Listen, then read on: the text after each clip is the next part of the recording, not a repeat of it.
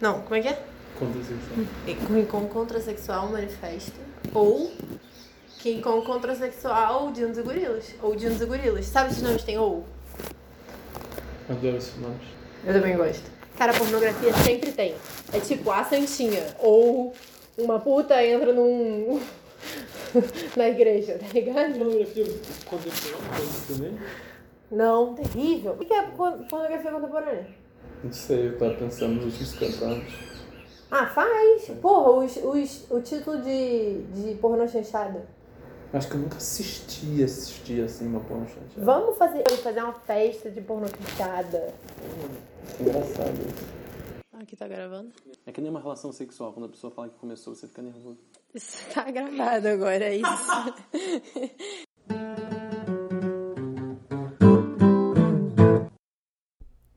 Bom dia, boa tarde, boa noite. Bem-vindos a mais um episódio de Obscenos São Seus Amigos, um podcast sem pudor, uma central de educação sexual em formato de podcast. Bom dia, boa tarde, boa noite. Estamos aqui em mais um episódio de Amigos Pervertidos para vocês. Hoje vamos falar sobre dois livros que têm se tornado cada vez mais conhecidos: o Teoria King Kong, da Virginia Despentes, e o Manifesto Contrasexual do Paul, Paul Pre, B. Preciado. Ai, meu Deus. Inclusive, já fica aqui um aviso, né? Nesse dia minha dicção estava terrível, já não tenho uma dicção muito boa, eu falo meio embolado e rápido, então isso tudo dificulta tudo, mas nesse dia estava especialmente terrível, não sei porquê. Enfim. Outro aviso técnico também. A gente gravou no mesmo local, então o áudio dá uma vazada. Nosso editor fez maravilhas, mas às vezes o áudio fica um pouco mais baixo em um lugar, um pouco mais alto em outro. Tem um determinado momento em que o Patros fala como se ele fosse um deus na Terra. Eu acho extremamente agradável, mas fica aqui esse aviso. De novo aquilo, né? Amigos pervertidos, vocês já sabem. Pode chegar aqui tendo lido o livro já, vai ter outra visão sobre o episódio. Se ouvir o episódio antes de ler o livro, vai ter outra visão sobre o livro, certamente, mas tudo é bem-vindo, nada é obrigatório. É um episódio muito cheio de gorilas, cus, dildos, experiências sensoriais. Eu espero que a auditiva seja gostosa também. Eu espero que vocês se divirtam. Eu me diverti muito gravando esse episódio, mas eu sempre digo isso. Eu nem sei mais por que eu digo isso, porque eu sempre me divirto, mas é porque eu, eu, eu acho divertido esses episódios. Esse aqui tá especialmente divertido, sei lá por quê, mas eu gostei. Eu espero que vocês gostem também. Faço um convite para quem gosta de amigos pervertidos de ficar até o fim do episódio. Vamos comentar algumas expectativas e questões. E quem quiser mandar ideia, crítica, sugestão por Instagram ou e-mail é sempre muito bem-vindo. Vamos começar? Obscenos são seus amigos, obscenos são seus amigos, obscenos depravados, imundos, escrachados, obscenos são seus amigos.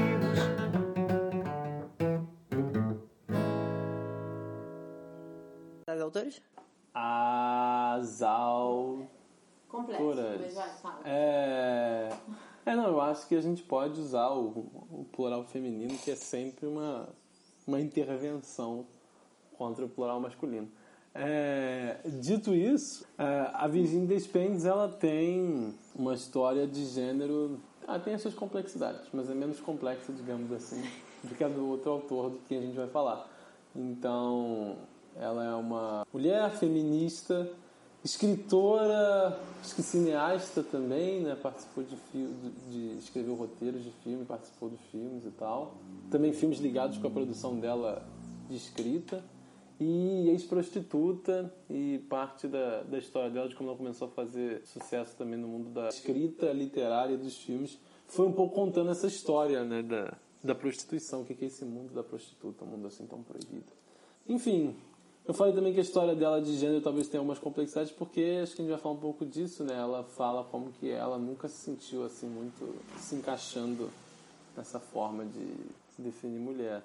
Inclusive eu achei assim muito interessante porque apesar dessa relação específica dela com essa feminilidade desviante, digamos assim, por outro lado, ela também comenta bastante sobre também o que são os homens que não se encaixam nos papéis masculinos, né? Na mesma parte, ela sempre faz um- uns adendos assim que eu fiquei, nossa, ela tá pensando que vão ter homens interessados que vão ler esse livro? Eu sempre me senti super contemplado.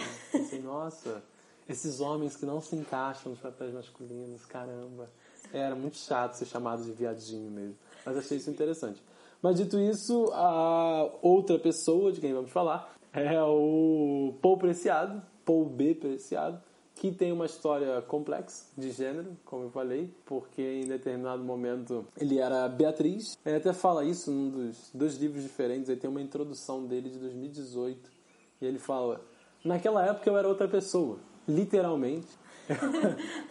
eu era Beatriz quando eu tinha 28 anos e escrevi esse manifesto. Uma mulher que até onde eu entendo, se identificava como uma mulher lésbica e mesmo dentro da, da comunidade lésbica com bastante dissidência ali com o grupo e com várias questões. Ela vai caminhando para cada vez um, uma identidade mais sem gênero, né, ou não binária, e nesse momento ela discute muito isso de que pronome usar e passa por aquela coisa de usar os pronomes não binários e em determinado momento e começa a dizer que prefere o masculino. E parece aí que em algum momento o B passou a fazer um jogo em só usar o B, ponto. E aí dizer que podia ser Beatriz ou Beto. Beto? Eu vi Beto em, um, em, uma entrevista. Era uma entrevista num negócio espanhol. fiquei pensando se ele usava Beto também, se fosse em inglês, porque eu acho que Beto sou estranho para alguém que fala. Mas então o Paul B, tipo, B ponto, ele é obrigatório na leitura. É, o B ponto marca essa de alguma forma essa identidade não binária, né? Eu acho que é um pouco isso. Uhum. Enfim, de qualquer jeito, hoje ele se identifica, né, como, até onde eu sei, como um homem trans. Aí isso passou pelo, pelo processo lá e no livro lá, o texto de Yankee, ele conta bastante desse processo especificamente. Dos experimentos, autoexperimentação. Caminhão. ele conta bastante da autoexperimentação hormonal, injetando testosterona e blá blá blá. Também é uma questão é interessante para o manifesto contrasexual. Né? Quanto você pode estender isso e alterar fisicamente, materialmente sua sexualidade, seu corpo. E o Paul é professor de estudos de gênero na Paris 8, eu acho. É possível. Ele diz no final do livro. Ela dá aula em algum lugar? A Virgin, caramba, boa pergunta. Também é possível que a, a Virgin dê, dê aula em algum lugar, sim, pra ser sincero, porque esse pessoal dá umas aulas. Você fica famoso, né? As pessoas querem, querem ouvir você falar. Então, às vezes, às vezes te contratam. Não, mas aparentemente não. Não tô achando nada que diga que a Virgin fale especificamente de aula em algum lugar, não. Cara, o Paul tem uma história também. A gente pode falar. a gente tá falando deles, né? Vamos fazer essa fofoca. é, ele tem uma história acadêmica meio curiosa, que ele é espanhol. Só que ele vai estudar num programa que era uma espécie de programa, até onde eu entendi, que ele passa pela França nesse processo mas ele vai estudar num programa que era de financiamento internacional para bolsa em Nova York, na New School. E lá ele estuda, ele é orientando do Derrida, dá para ver que tem influência do Derrida no texto. e depois ele passa lá para Princeton, quando ele entra no negócio de estudar arquitetura. Que eu acho uma coisa muito louca, que ele estudar arquitetura. e tem até, um, tem até um comentário dele que eu vi em algum canto aí dele falando é, e aí eu falava o tempo todo de construção, desconstrução, né? Aí eu pensei, eu tenho que eu tenho que ir para o departamento de arquitetura. e aí o pessoal da arquitetura falava comigo, mas em que sentido você está falando construção? E eu comecei a pensar, eu não sei também em que sentido que eu estou falando. E aí ele começou a pensar toda essa materialidade, como as técnicas constroem ou não constroem os corpos e as situações. Ele falou que mudou a vida dele pensar dessa forma. Ele tem um, um livro meio que de arquitetura, né? Que tem um, não lembro agora como é que é. É teórico, né? Mas é tipo pornotopia. É isso, pornotopia que é sobre a discussão da, da arquitetura pornográfica e tem uma discussão sobre a Playboy, a mansão da Playboy, tem um negócio desses. Ele fala da Playboy? Eu li sobre a Playboy alguma coisa outro dia, tá no livro, é isso? Não, teve um texto que ele publicou há pouco tempo. Ah, aqui, Pornotopia, Arquitetura e Sexualidade, esse é o nome, achei. Ele publicou um texto há pouco tempo falando da Playboy, que foi sobre a questão do coronavírus. E ele diz que a gente tá virando sujeito horizontal. Eu achei isso genial. Sujeito horizontal é aquele que está sempre deitado na cama. E ele diz, eu não sei o nome daquele cara. O cara da, da Playboy famoso. O Rio alguma Esse. coisa. Rio uhum. alguma coisa, exatamente. e que ele foi o primeiro sujeito horizontal porque ele trabalhava na cama, deitado o dia inteiro, vinham as mulheres, ele transava, tinha câmera para todo lado, o que ele fazia na cama também era veiculado, porque fazia parte do show, e ele estava sempre com o computador na mão, que era para ele continuar trabalhando, editando os vídeos, fazendo não sei o que, não sei o que lá, então ele era o sujeito horizontal, não saia da cama, todo o trabalho dele reprodutivo e produtivo era feito na cama, ligado em cyber extensões. Que doideira! É. Eu acho que é por isso, então. Você me falou desse texto. Ah, é possível. Aí você falou da Playboy agora e acionou um alarme na minha cabeça. A gente sabe algo. Tuí, tuí. Olha lá. Você não vai contar que eles tiveram um relacionamento? Eles tiveram um relacionamento! Cara, isso é muito louco, né? Na época, assim, até onde eu entendo, foi um relacionamento entre Beatriz e Virginie, né? Na época, Paul. Não era Paul. É, e sim, parece que eles foram casados mesmo, né? Assim, sei lá, nesse sentido contemporâneo do casado, onde você só mora junto e tal. Parece que eles foram casados aí por um bom tempo. E claramente tem umas trocas aí, né? Eu quero dizer, ah, eu li a edição em espanhol da- do livro da Virginia Despentes. E quem assina o prefácio é o Paul. Como Paul ou como Beatriz? Ai meu Deus, eu preciso ver de novo. Não, relaxa. Não é informação que vai mudar nossas vidas. Era só É. curiosidade. Sim, sim, sim. Mas eles têm várias coisas dessas, né? Um assina um negócio do outro, e um comenta num negócio do outro. Doideira. É. Inclusive eu, eu vi, semana passada teve né, esse evento que foi legal, mas eu estou puto, porque eles de propósito não deixaram gravar a gravação do negócio. Porque eles falaram, não vamos deixar gravado a exibição, mas vai ser ao vivo no YouTube. Aí eu só consegui ver um, porque era duas horas da tarde. Pô, tava ocupado. Mas enfim. E aí ele, a, a, a Virginia também apresentou lá, ele homenageia ela, faz questão de falar, ah, aqui, Virginia Despentes, aqui, pá. E, tipo, nossa, gente, que relação bonita que eles têm. Mas não sei, assim, né, que nível que tá essa fofoca aí, o que, que aconteceu, não aconteceu. Eu sei, eu não vou falar mais nada, eu vou terminar com esse ponto. Eu sei que também no início da, da pandemia tem uma carta dele falando sobre o sofrimento e a solidão e da saudade da ex. E eu fiquei tipo, quem é ex? Quem Qual tá ex? falando? Quem será? Jesus? Que doideira. É. Mas é uma carta, uma carta meio triste mesmo, assim. Claramente tá com muita saudade na carta. Vai ver tudo uma personificação. Então, deixa eu apresentar os livros, então. O Teoria King Kong, ele é mais partindo do ponto de vista da própria Virginie, falando sobre as experiências dela, as visões dela em cima das coisas, enquanto o Paul, ele faz um negócio, ele é mais acadêmico. Tem citações, tem referências, tem coisas mais acadêmicas. Mas assim, por que que a gente tá fazendo esses livros juntos? Por quê? Cara, eu vou ser muito sincero que eu, eu tava pensando isso outra hora. Parece um pouco coincidência, mas no fundo não é. Porque eu acho que o que nos influencia é que esses dois livros estão estão pela, pela N-1 e eles têm essas capas bonitas e eles foram lançados numa época mais ou menos parecida aqui. Então existe uma associação que a gente faz entre eles. O que não é sem querer, porque claramente eram au- autores que tinham diálogo. Lógico. É, Vários diálogos vários diálogos muito sentido. com várias línguas. Pois. Então, só que eu fiquei pensando nisso, né? Porque aí o que acontece? O da Virginia Despentes, enquanto é mais uma coisa pessoal, o do Paul Preciado é já essa coisa mais acadêmica. Mas os dois evocam algo, eu acho. Porque o do Paul Preciado começa com aqueles exercícios muito doidos. Eu não consegui levar o livro a sério por causa disso até o fim. Eu amei o livro só porque eu não consegui levar ele a sério. E aí o da Virginia Despentes eu acho que é meio que a mesma coisa, tá ligado? O dela é bem mais sério, né? Apesar de não ser acadêmico. Mas ela se leva bem mais a sério. Mas assim, eu acho que os dois ficam evocando coisas, tipo, temos que mudar, muda isso aí. Mas não de um jeito que é tosco, mas é de um jeito que é bonitinho. É meio tipo, eu tô fazendo as coisas que eu tô dizendo que é pra fazer e, tipo, mostrando como fazer, talvez. No caso do Paul, no caso da Virginia, fazendo de fato. Aí não sei. Tem isso. Mas aí do conteúdo. O da Virginia Despentes começa com ela falando. Acho que a grande coisa que fez com que o livro bombasse foi a história dela e de como que ela foi estuprada e aí como que ela não quer ser vitimizada pelo próprio estupro dela. Essa é grande, a grande coisa, mas ela também fala dela ter sido prostituta, fala da pornografia e coisas que ela tem na cabeça, fala sobre o, o filme do King Kong, que é uma análise curiosa. Já o do Paul Preciado, ele fala sobre... Tem o que é contra a sexualidade, né, que eu acho que é a parte principal do manifesto, as práticas, e aí pra mim isso é o que é o manifesto, o resto é meio que a base teórica dele onde ele vai falar do Derrida, do Deleuze Guattari, da Butler, ele vai usar essas referências teóricas lá dele. E aí ele vai falar bastante sobre tecnologia, etc.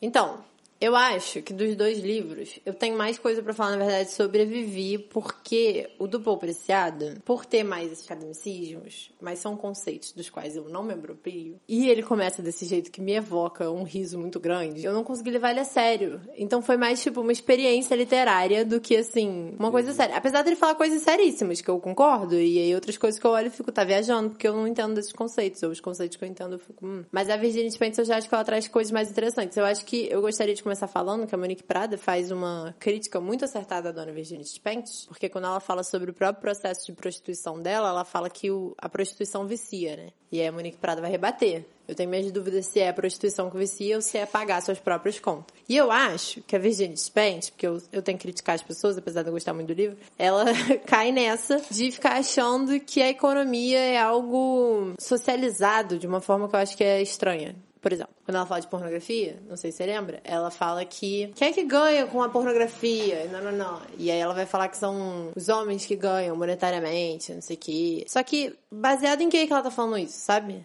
Eu acho que ela levanta pontos importantíssimos sobre pornografia, que pra mim, se eu fosse começar a discussão de pornografia com qualquer pessoa, talvez eu falasse a pessoa, vamos começar por aqui, que tem pontos importantes. Mas ela tem essa coisa com econômica que eu acho que eu não consigo concordar muito, que eu não consigo me apropriar propriamente. Ela fala, por exemplo, que o salário mínimo é destinado às mulheres. E aí ela conta da Paris Hilton. A Paris Hilton é a parte interessante. Que ela conta que a Paris Hilton aparentemente ficou de quatro e isso apareceu na TV para o mundo inteiro ver. E aí numa entrevista um homem vai tentar diminuir a Paris Hilton porque ela é mulher e ela ficou de quatro na TV, blá blá. E a Paris Hilton, tipo, nem se mexe. Ah. Por causa da classe social dela. Então, tipo, ela tá numa classe social que permite a ela que ela seja rondada por fofocas e escândalos sobre sua própria sexualidade e feminilidade, sem que isso afete. Só que aí ela também diz que o salário o salário mínimo é feito para as mulheres, que elas têm que se conter sempre em não obter riquezas. E, na verdade, os homens são viris por quererem mais dinheiro. Mas aí eu fico assim, que luta de classe é essa que você tá vendo que é recheada de mulheres e poucos homens nas classes de baixo, entendeu? Hum, acho que a organização ela acaba não sendo muito assim. Mas tirando esse, esse ponto, eu acho que ela traz boas questões. Eu acho só que enfim, não é um livro acadêmico, então eu não quero julgar ela academicamente, de falta colocar referência de não sei o que, não sei o que lá. São só essas partes que eu olho e fico, ah, não sei se eu concordo tanto. Eu acho que tem um atravessamento aí, né? Porque ela é uma pessoa que claramente está preocupada com essa questão econômica, como ela traz essas questões quando ela fala uhum. da Paris Hilton e tal. Uhum. Ao mesmo tempo, ela tem uma visão que eu diria, não sei como é que a gente chama, né? Mas meio cultural ou dessa formação uhum. da subjetividade. Então ela meio que troca, né, de um discurso pro outro, assim, meio de repente. É. Porque ela tá meio que falando que é isso, né? Culturalmente, a estrutura social, a forma como a gente cria mulheres, coloca as mulheres nessas posições, que é não, você não tem que desejar ser rica, você não tem que desejar ter poder. É, de fato. Mas aí, concretamente, a gente vê casos que não são assim, como o da Paris Hilton, que é isso, ela tá rica, então todo mundo tá cagando, ela pode fazer o que ela quiser. Não é mais que isso, a gente tem um feminismo que hoje diz, não, pode desejar sim ficar rica. Inclusive, é. essa sua única meta de vida é virar CEO de empresa. E é isso que é feminismo, é ter representatividade rica. Acho, entendeu? Aham. Uhum os limites. E aí tem esse negócio aí da Monique Prada que eu tô com a Monique Prada também, né? Porque talvez o que precise seja pagar as contas, não tanto a prostituição. É, eu acho que se a gente extrapolar essa, esse comentário da Monique Prada sobre a, a Virginia Despentes, acho que é curioso porque realmente, né, pela própria forma como ela descreve, não sei se é tanto a prostituição, quanto não sei, né, assim. Ah, claro, tem a questão do dinheiro, mas até a própria questão da posição de poder em que ela se coloca, porque como ela fala, né? Ah, pô, ser mulher, eu sempre fui essa mulher que, sei lá, eu, eu era meio assim, tinha um jeito que fazia o que eu queria, era meio desleixado, não cuidava da minha aparência. Me sentia que eu não podia ser assim, eu não podia me expressar dessa forma, as pessoas queriam controlar, não sei o que, não sei o que lá. E quando ela fala que ela, quando ela começa a trabalhar como prostituta, ela pode fazer o que ela quiser. Ela, ela percebe que ela consegue usar esse poder feminino de sedução para poder ganhar poder e os homens realmente ficavam meio na mão dela. Então acho que, sei lá, né? Acho que tem uma coisa meio que dessa a posição de poder que é viciante, talvez, para ela. É. Eu acho que. E esse é um problema meu com o livro dela, assim. Ela fala muito da experiência dela, mas ela faz isso muito bem, que ela universaliza a experiência dela de um jeito que é muito bom, às vezes, e às vezes ela dá uma universalizada que você fica assim, foi muito longe. Você tá falando de você, calma. Entende?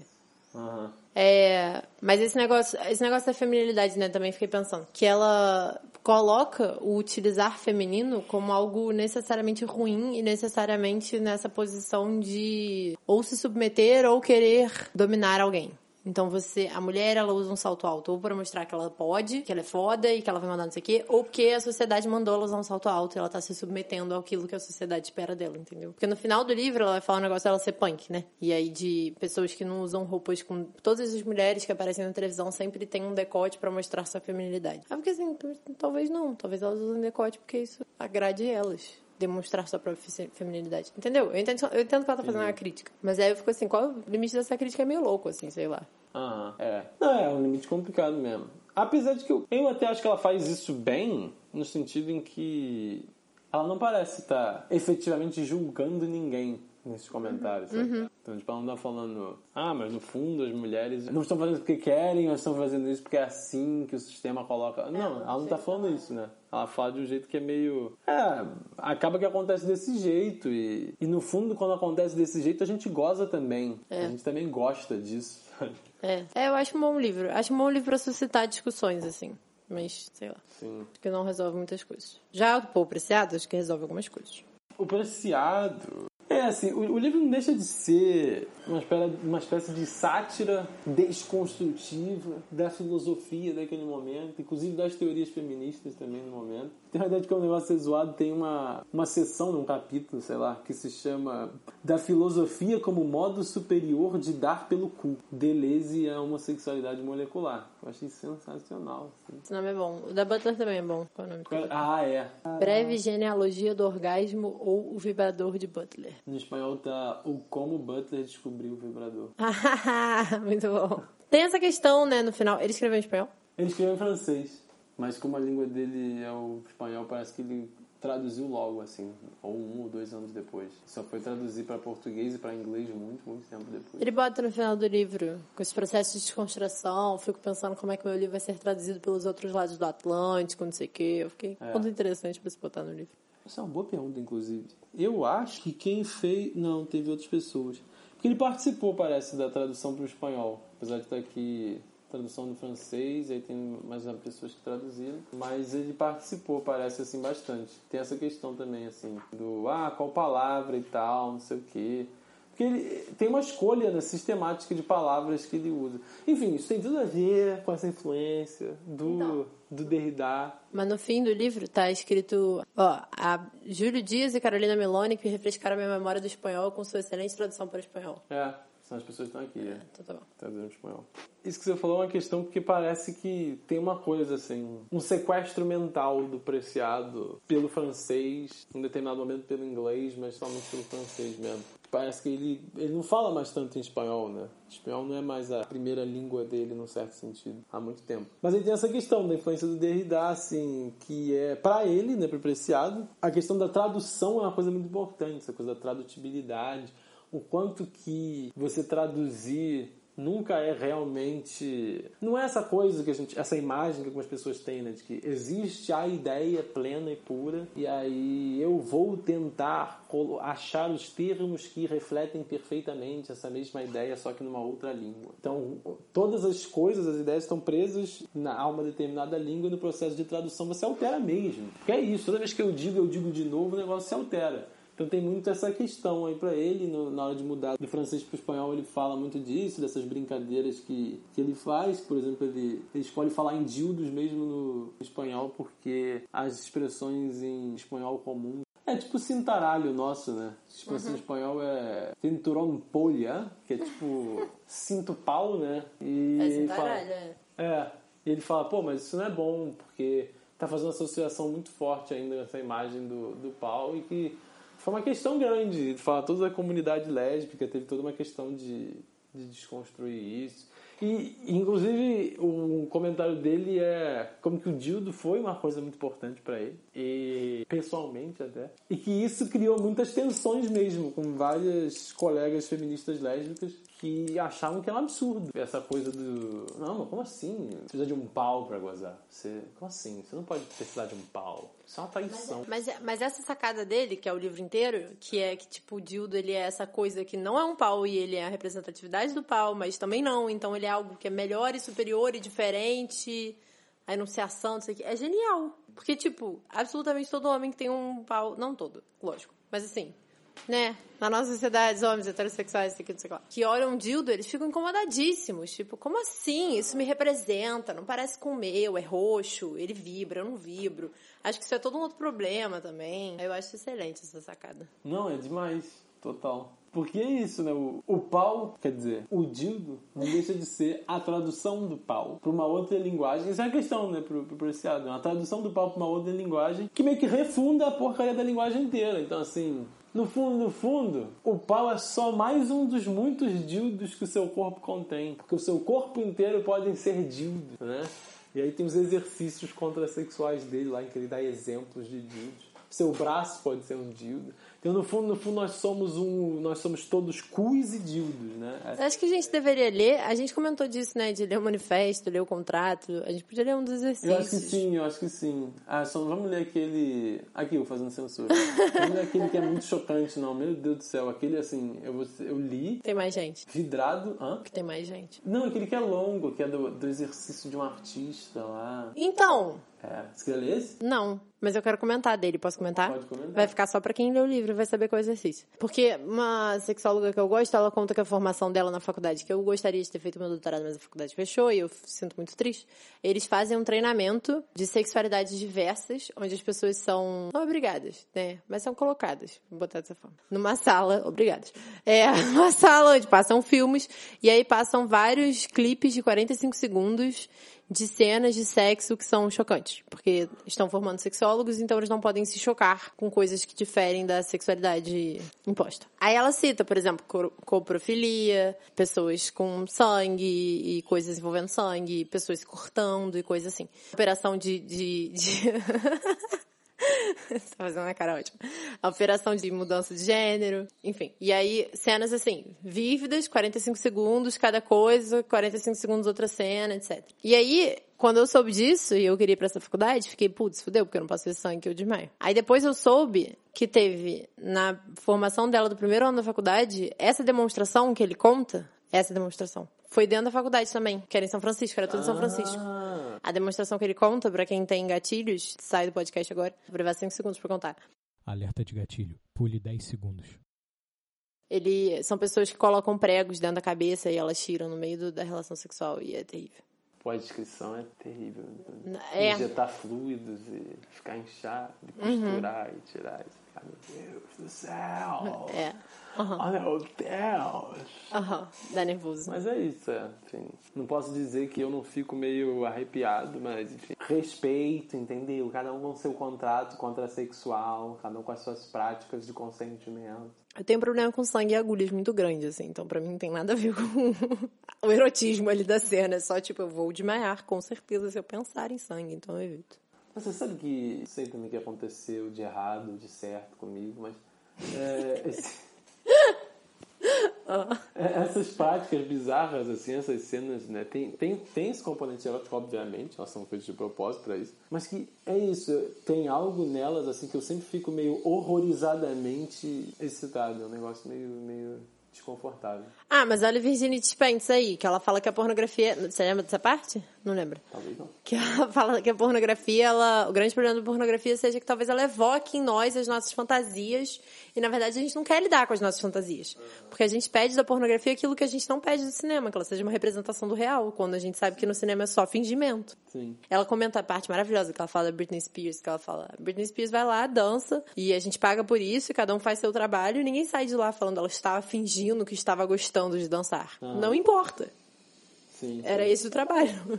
Foi isso que foi feito. Sim. Pô, isso é até uma questão, não sei se a gente faz o ping-pong com a Virginia agora, mas é porque esse é um assunto sério e pesado. Mas, mas ela comenta nessa coisa das fantasias no momento que são sobre as fantasias de violação, né? Como que as imagens que circulam, né? E, e o modo como mulheres e homens são criados, parece que criam realmente uma série de fantasias nas quais homens têm uma tendência a fantasias de violência, em que eles são violadores, né? Então eles vão brutalmente Subjulgar alguém. é, subjugar alguém, exatamente. Contra a vontade, né? Essa é uma coisa importante, essa ideia de que é contra a vontade. E que mulheres têm muitas fantasias de serem subjugadas, né? De sofrerem com isso, de... Enfim, ela fala como que a primeira vez que ela percebeu uma fantasia dessas nela estava relacionada com as histórias de mártires né? da Bíblia e tal. Como que aquelas santas que eram torturadas e presas, e enforcadas e queimadas. Essa parte me marcou. E que é isso, elas, elas são colocadas nesse negócio. E isso me lembra naquele, não me lembro mais o nome, aquele teste de BDSM, né, do seu perfil. Feito. BDSM. Aham, maravilhoso. E que sai lá, né? Você põe algumas das suas informações, você responde um monte, um monte de perguntas e eles colocam você posicionado estatisticamente. E é real, né? Assim, homens estatisticamente estão mais nos lados das, das fantasias de Dominação de no geral. E as mulheres nas de subjugação. E eu, claro, né, gente, essa pessoa aqui claramente tem problemas de identidade desde criancinha. Eu estava no, no, no caso das fantasias de subjugação. E lendo o texto da, da Virginia, eu fiquei pensando também isso, tipo, é, é incômodo admitir que às vezes essa ideia de que imponham algo que você supostamente não quer, abre aspas. Mas enfim, complexo isso, complexo. Ah, mas dá pra fazer. Por isso que a comunidade BDSM é maravilhosa. Eles, eles praticam como fazer isso com consentimento. É um troço assim, muito lindo, muito maravilhoso. Não, totalmente de acordo. É, é esse é outro ponto dela, de que assim. E aí a gente chega, da partir daí, nessas conclusões bizarras, que são de que homens têm uma sexualidade bruta e sem controle, e as mulheres basicamente não têm sexualidade, então é para os homens fazerem o que quiserem com elas mesmas. Isso não é uma conclusão, isso é uma conclusão que às vezes é apresentada como algo natural, ela fala também, né, ou pulsional, em determinados discursos ali, que ela provavelmente está em diálogo da psicanálise. Mas não é assim, né? Isso é uma coisa culturalmente construída, estabelecida pelas estruturas e tal, blá, blá, blá, blá, e inculcada nas nossas cabeças. E eu acho que um exemplo, assim, que me veio à cabeça disso é, é, por exemplo, essa ideia de que todo mundo... Porque, assim, talvez, talvez seja o caso mesmo, há violência no ato sexual. Então, assim, algo de violento é algo que costuma atiçar as pessoas eroticamente. E talvez a gente consiga encontrar isso em praticamente todas as culturas. Agora, assim, é comum, né, a coisa que a gente pode encontrar em praticamente todas as culturas, que as pessoas achem o sabor doce e agradável. Nem por isso a gente acha que você tem que fazer pastas cheias de açúcar e comer elas compulsivamente o dia inteiro.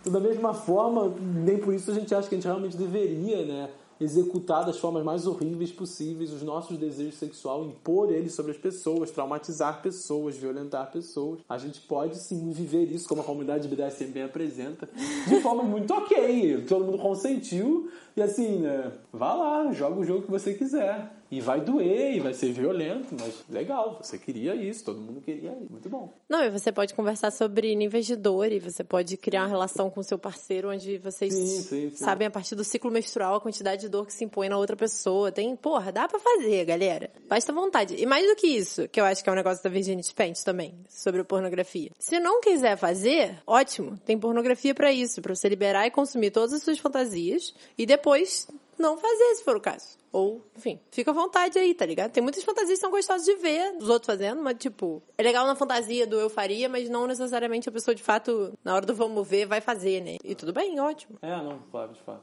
É essa questão que também. Nossa, estão tosco do.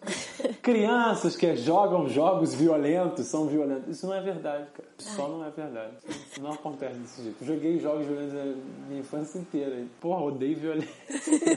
Você veja alguém batendo outra pessoa, eu fico, que isso? O que você tá fazendo? Qual o seu problema? É, mas ninguém aceita esses estudos, eu não sei o que que tem. Mas a pornografia é essa merda. É sempre assim. Sempre tem um argumento tirado da bunda de alguém. Como já diria a nossa grande co- sex coach, que crianças que veem pornografia são mais propícias a fazer não sei o que. Estudo baseado em nada. Terrível. Você quer ler a prática de masturbar um braço? Eu acho que aqui vale um, vale um, um aviso. Tem uma questão pra mim, antes da gente ler a prática, que eu acho que esse livro evoca um pouco do Preciado. Tem esse negócio do contrato, né? Que eu acho que é toda uma conversa que a gente pode ter daqui a pouco. Mas antes eu queria falar disso. Que é, a nossa geração, ela é extremamente púdica. Eu tenho essa impressão. Que a nossa geração ela é extremamente, sabe, certinha e não sei o quê. E aí eu fico na dúvida se é tipo, é a minha geração ou se toda geração tem essa parcela de coisas, só que na minha geração eu só conheço pessoas que são mais púdicas. Mas eu tenho a impressão que não. Porque os adultos, tipo, né, pessoas da idade dos nossos pais, assim, geração anterior à nossa. Os adultos que hoje em dia são certinhos, eles eram porra louca quando eles tinham a nossa idade. Todo mundo fala do verão da lata. Você senta qualquer adulto, sempre tem o verão da lata e o Rock in Rio lá de, do mesmo ano. Eles sempre estavam em um dos eventos. E aí, sabe o que é o verão da lata? Tá me olhando assim esquisito? mas os meus pais eram bem certinhos, real. Real, real? Real, real. Primeiros namorados com 20 e poucos anos, as coisas meio assim. Que doideira. É. Mas os amigos, seus pais? Ah, eu não sei, né? Ah, então tá bom. Todos eles tinham um amigo, amigo porra louco. Todo mundo tinha amigo porra louco. Mas eu acho que Não. o que falou tem, tem sentido sim, sei lá. Esse período assim de anos 70 até 90, né, vários movimentos contraculturais, o pessoal era muito doido, né, coisa hippie, depois coisa punk, depois, sei lá, tinha umas coisas bem diferentes. Exato. Não tem- eu não vejo uma tendência clara de coisas muito sexualmente diferentonas assim, não sei. Não, é. né. É terrível. Tem gente na cidade que nunca em show de drag. Não, não- sabe? E eu fico assim, e pessoas que estão ali no Instagram. Eu acho que isso aqui me incomoda mais. Que a galera que fica no Instagram falando, ah, acabar com o tabu da sexualidade, mas aí não vive isso de alguma forma, sabe? Então, enfim, se não quiser viver também, porque eu respeito, sei lá. Não viva, mas consome um pouco dessa cultura. Eu acho que.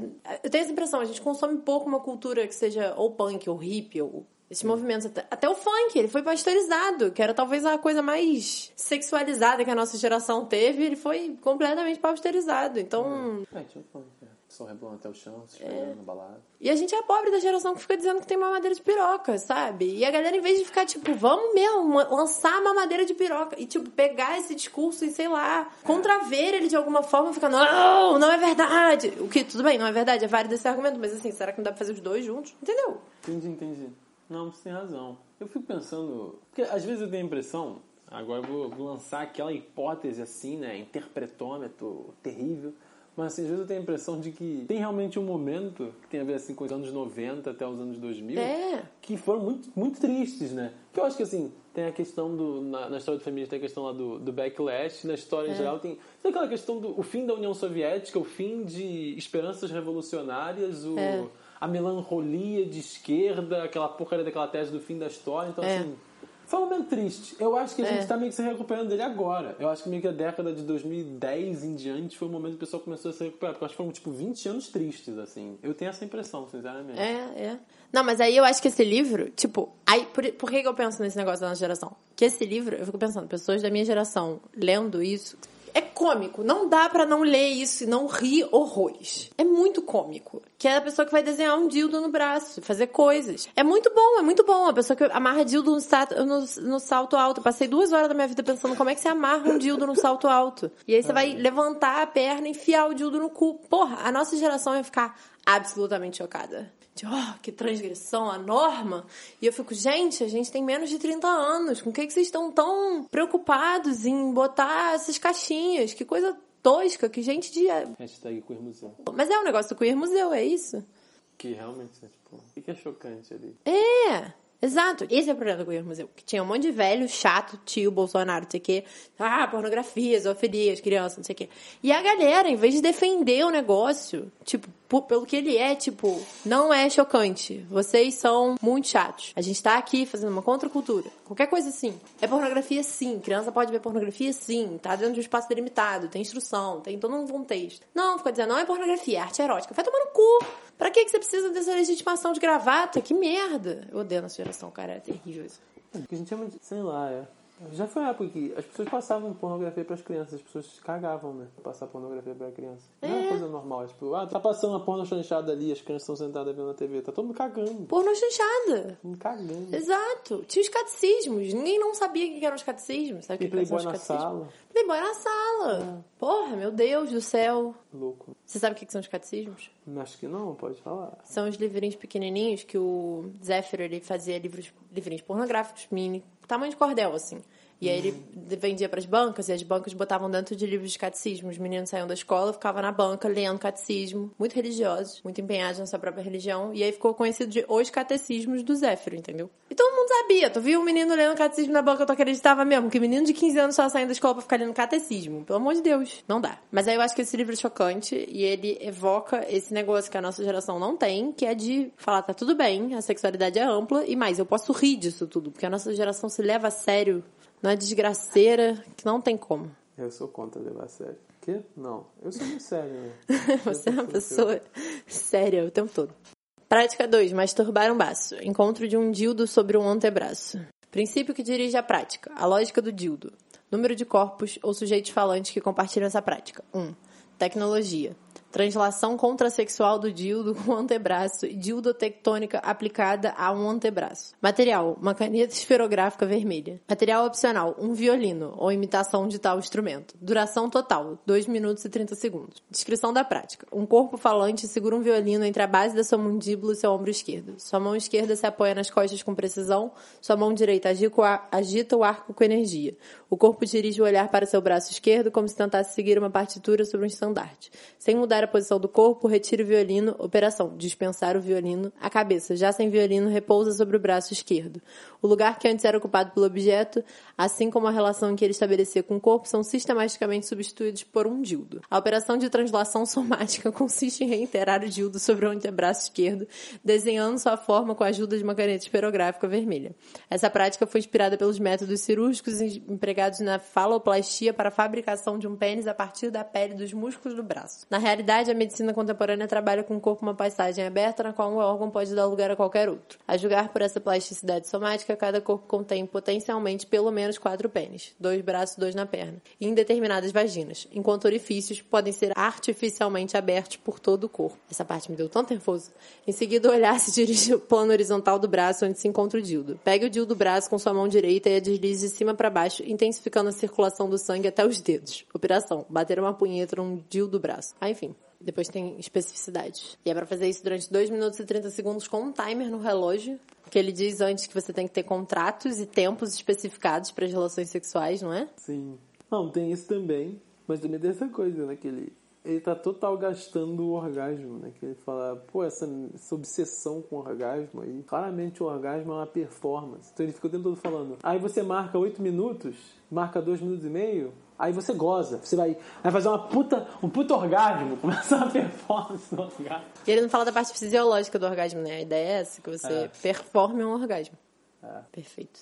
É essa crítica à genitalidade e à nossa obsessão que ele fala, que tudo, que tudo também faz parte desse aparato aí da, da construção da sexualidade que constrói também os órgãos do nosso corpo. Que áreas são as áreas sexuais e quais não são? Ah, Pô, como assim? Eu não posso ter prazer com o meu corpo inteiro? E é, é meio que essa pegada. E a gente realmente fica um pouco com essa, essa ideia, né, de que o orgasmo tem a ver com aquele estímulo que vai ser naquela região específica, no pênis, na vagina, sei lá. Que você não poderia ter orgasmo de outras formas. É engraçado pensar isso historicamente, né? Porque eu acho que enquanto a gente foi se despudorando com algumas coisas, a gente foi cerceando as partes genitais. Então, tipo, antes, mostrar joelhos era algo. Ah, joelho, vou acariciar o joelho dessa mulher. E aí virava uma região genital. O que é doido. Mas assim, ao mesmo tempo, pô, irado, um joelho. Ele é acessível. Sovaco, né? É. era joelho, depois o que foi? Coxas, não foi? Acho que ombro também, né? Ombro, é. Imagina você fazer sexo com uma pessoa só de estar acariciando o ombrinho dela aqui na festa. Gostoso, porra. Sim. É, que, que também tem né, na, na questão de, digamos assim, né, não estar superada ainda com, com peitos, né, de mulher, porque é uma coisa meio louca, né? Tipo, Cara, muito doido. né? Aham. Por que, que as pessoas. Não sei, curioso isso, né? Não é que eu não sinta, não, né? Não sou essa pessoa que foi, que foi criada fora dessa sociedade, não.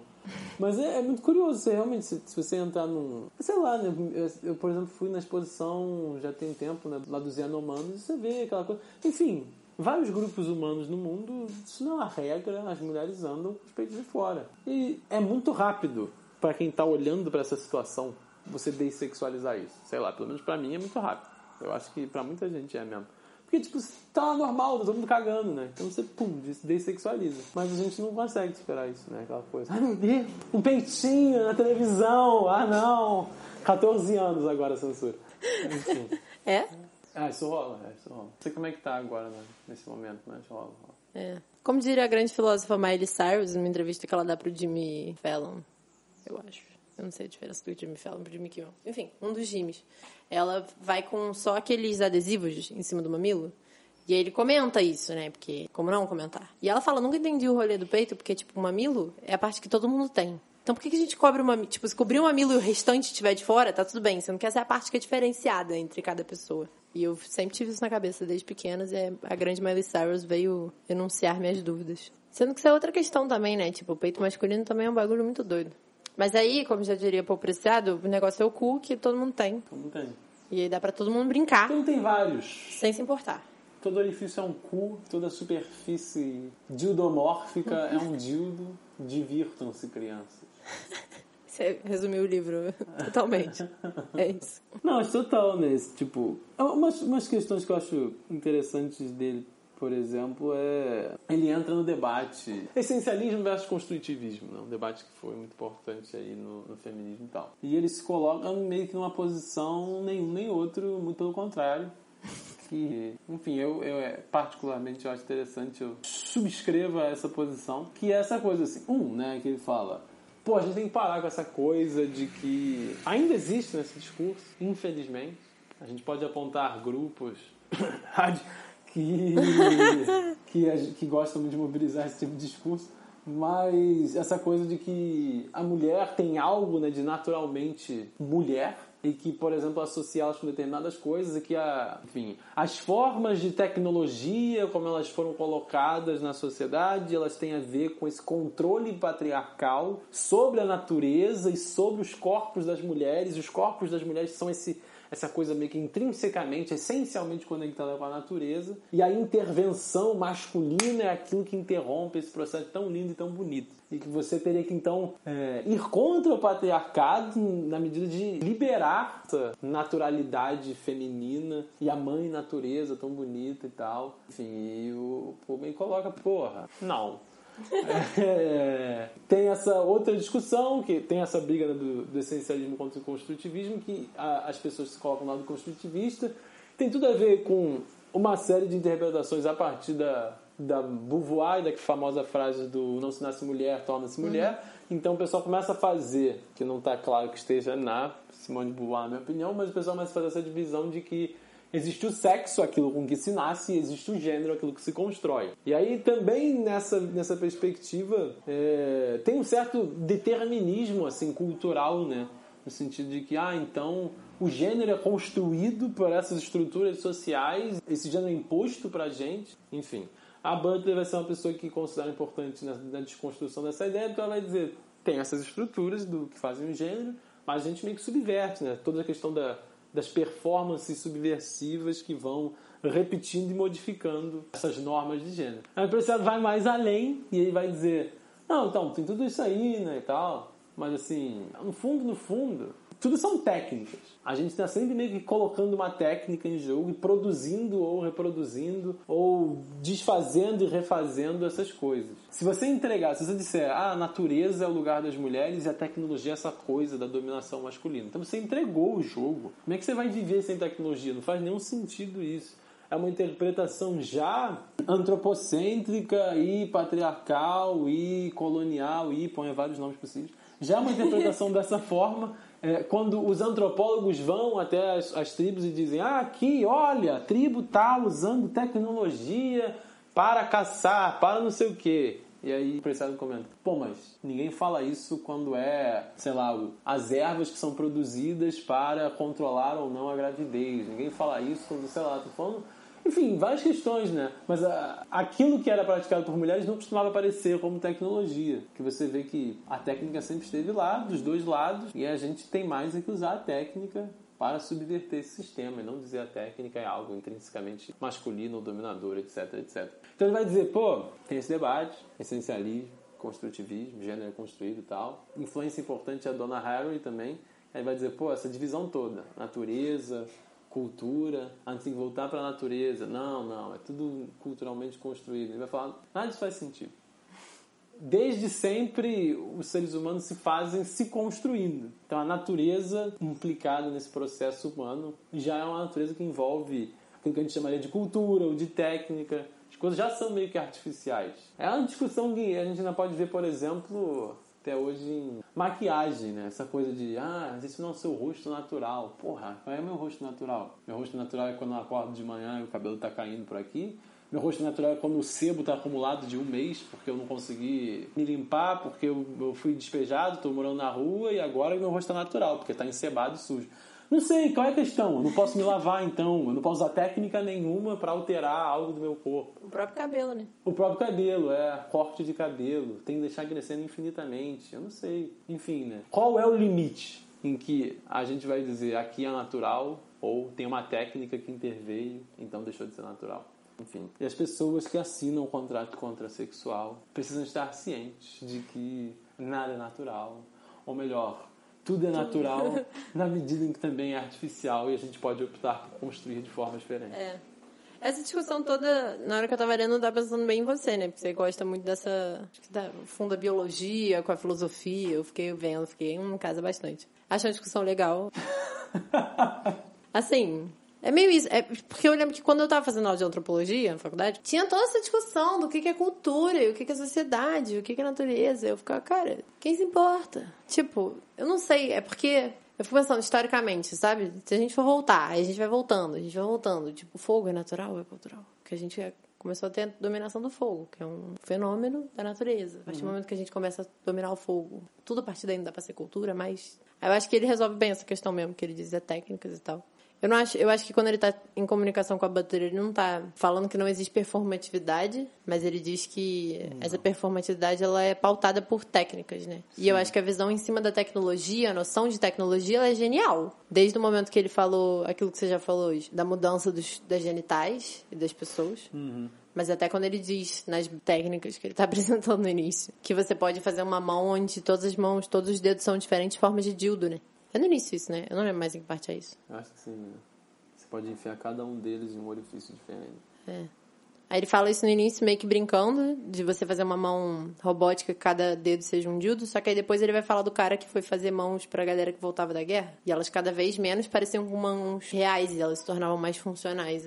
É porque são as coisas que a gente faz perante a nossa tecnologia. Eu acho que esse entendimento de que as coisas são tecnologia, tipo uma caneta é tecnologia, é um entendimento legal, que eu geralmente não adoto muito. Mas é, é o que você estava falando do, da Butler, da relação dele com a Butler, né? Realmente, ele, tipo, ele, ele critica, mas é meio que concordando, né? Tem aquela coisa meio... Não, o problema não é que ela esteja errada, é que ela não foi longe o suficiente. Então, ele vai meio colocar que as performances vão para outro nível, né? Você realmente... Elas não se dão só nesse nível de uma, de uma discursividade ou da, das formas de apresentação, porque eu ajo de tal e tal forma, mas elas vão, elas vão na carne mesmo, né? Na forma como você consegue alterar ou não, quando você toma hormônios ou não de um se- que são ditos, né, de um sexo ou de outro sexo, né, se você altera o seu corpo, enfim, operações e etc, e etc, né? Então ele vai colocar isso no outro nível, nesse nível que ele chama de nível, ó, qual é a palavra que ele usa? É protético mesmo ou não? Ele fala do negócio de ser proscrito.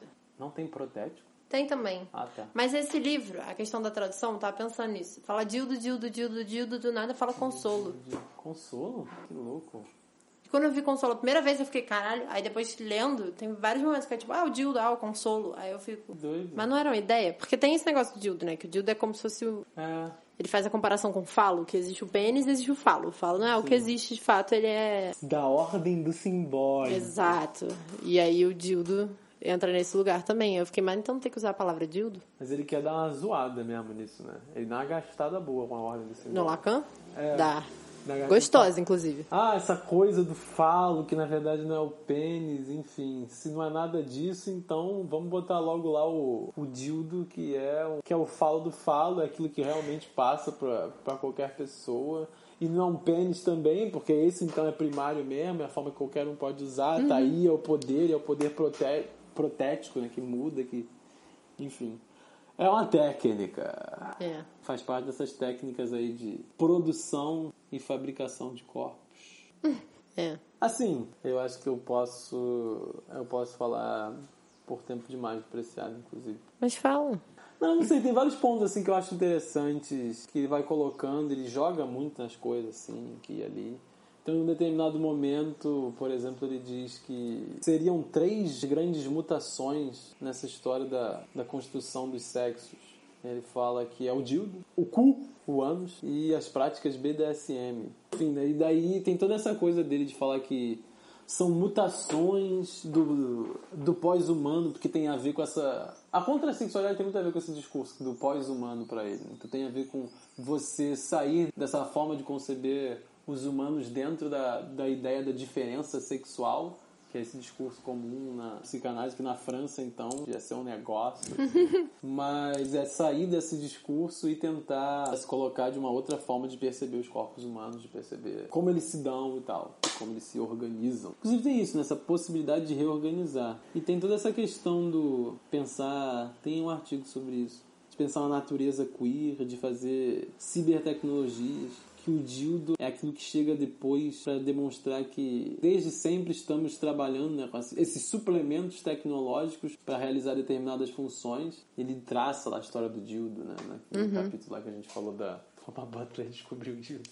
Mas ele meio que traça essa história do dildo que tem a ver com tecnologias de repressão da sexualidade, mas também com aquelas tecnologias de produção, ele ainda, ainda coloca nesse termo, né? De produção orgásmica nas histéricas. E inclusive com essas tecnologias que ele põe do, os suplementos, digamos assim, masculinos, né? As próteses dos homens trabalhadores que vinham da guerra. É esse o rolê da mão. É. O cara começa a fazer a mão. Exato. Ele fala, ah, mas no, início era a mão, porque afinal de contas o objetivo é que fosse uma prótese para um trabalho produtivo. Ninguém discutia prótese de pau, né? Mas em determinado momento você vê que aquela tecnologia está se desenvolvendo de uma tal forma, mãos fortes, mãos capazes. Cara, é engraçado. É difícil você ver uma, uma mão plástico-mecânica assim, né, se, se estendendo com aquela mão meio aberta, dura. Não sei, cara, que nem manequim tem algo nessa forma. Encaixa um dildo. É, É. lógico. Encaixa um dildo perfeitamente. É. Desliza pra dentro. Exato, é um negócio pra pegar em outro dildo, é um negócio pra enfiar no orifício, é um negócio pra tudo. Encaixa vários dildos um no outro, né? Ele põe essa experiência da mulher usando um vibrador pra fazer o dildo gozar. Ele diz, agora o gozo está deslocado, o gozo não está mais nem no corpo. É o inorgânico que goza pela gente. Isso é muito bom. Mas tem coisas assim, tecnologia, que eu achei impressionante ele não ter comentado da galera que bota ovo dentro de si, já viu isso? Já. Aí você bota um ovo. Aparentemente não é incomum. É zero incomum. Aí tem. Você tem um negocinho que ele solta água depois de um tempo, você aperta no botão e ele goza, solta água. Ou lubrificante, ou coisa botar ali dentro. Uhum. Não, é. Perfeito. Delicinha. Aí eu acho que o Preciado tem, ele tem toda a razão nesse sentido de a gente reutilizar as técnicas. Mas eu, eu acabei lembrando que tem um negócio interessante disso que você tava falando, do, de onde é que a gente coloca o corpo. Que ele fala do negócio da visão, né, e do tato. Isso é interessantíssimo, assim, que realmente a gente coloca a visão num lugar superior. E eu lembro do dia em que, enquanto sexóloga, eu me toquei que quando eu era pequenininha eu tava redondamente enganada. Porque quando eu tive a aula dos cinco sentidos, na escola, falei, tato é muito sem graça. Mas também, porra, a professora trouxe um limão pra gente tocar no limão, sei lá, entendeu? Um limão? É, aí sente o limão. Cheiro o limão, lambe o limão, Pô, olha o limão. Podia ser, sei lá, né? Uma lixa de um pano de veludo. Foi um limão. Muito chato. Eu falei, porra, tocar no limão, parada mais chata. Todo Mas o assim, resto... né, se a professora dissesse, não, vamos todo mundo. vamos todo mundo botar o dedo no cu do amiguinho. Ia ser uma maravilha. Tem isso acontecendo no governo Bolsonaro. Você não É, não? óbvio, É o tempo certo que tem. inteiro, O tempo inteiro. É. Por causa disso, né? Porque as crianças tinham que botar o dedo um cu na outra, elas riam elas votavam no PT. E botar uma bandeira de piroca também. É. Ai, que caos. Mas enfim, é, aí eu lembro disso, que tipo, ela ensinou que tato era a porra da mão em alguma coisa, entendeu? Ia ser muito mais legal se tato fosse tipo, isso você falou, de uma lixa, passar uma lixa na pele. Hoje em dia essa cena me dá nervoso, mas assim, enfim, foda-se. Um hidratante, que seja, entendeu? Algo tipo, pra passar na pele, irado. Sim. Droga do limão não podia passar na pele, que ia queimar. Mas é, tem uma coisa dessa essa forma de construção da, da sexualidade que, tipo, a gente tem medo de, de sentir prazer, né? Parece uma coisa errada. Quer dizer assim, esse tipo de contexto na escola, se o professor oferecessem coisas que são gostosas de você sentir na pele, isso é estranho, sabe? Tipo hidratante? É, é tipo, exatamente. Por que ele tá fazendo isso? Coisa esquisita. Mas tem essa coisa, a gente associa necessariamente prazer sensorial com o sexo e sexo com uma coisa ruim, proibida. É verdade. Por isso que eu fui ensinada que o tato era sem graça. Assim você não tenta fazer essas coisas. É, exato. Não, e é muito triste isso, porque a visão, ela se torna um troço tão dominador do sexo, né? As pessoas às vezes ficam, ai, mas você vai ficar com a luz apagada. E tipo, é, talvez. Tem, tem o rolê da luz apagada porque você tem vergonha e todo um processo de adolescente chato, enchendo o saco dos outros, cagando regra. Mas assim, é, fazer sexo com luz apagada é legal porque seus outros sentidos se aguçam, sei lá. Te abandona um pouco do negócio da visão. Sim. É, você sabe que a ausência completa de luz me causa um certo incômodo. Não, a Meia ausência é- completa tá de bom. luz não tem no meio da cidade. É, difícil. Bem, a gente sabe que no lugar onde estamos morando agora não tem ausência completa de luz nunca. Nunca. Mas. Mas eu não lembro mais. Teve algum contexto desde em que eu, eu me vi nessa situação, sei lá, nesse lugar assim, mais, mais pro interior, meio sem luz, já tá de noite, aí tipo, ah, não vamos ligar a luz não. Aí você fica meio, cara, não tô vendo. Aí você tipo, peraí, deixa eu. Ai, você dá na cara, do cara, desculpa. BDSM sem consentimento. Eu não tive essa experiência. É esquisito, é esquisito. Aí eu acendi a luz. É, não, mas na cidade não tem muita discussão. Só tem uma janela, tem luz. Terrível, inclusive. Terrível. Você é contra a luz, então? Não, não sou nem contra nem a favor, assim. Tipo, às vezes ela tá ligada é legal, mas assim, eu, sou, eu fecho muitos olhos, então. Entendi. Criatura das trevas. É. Enfim, é, você quer ler o, o manual, o contrato? Vamos?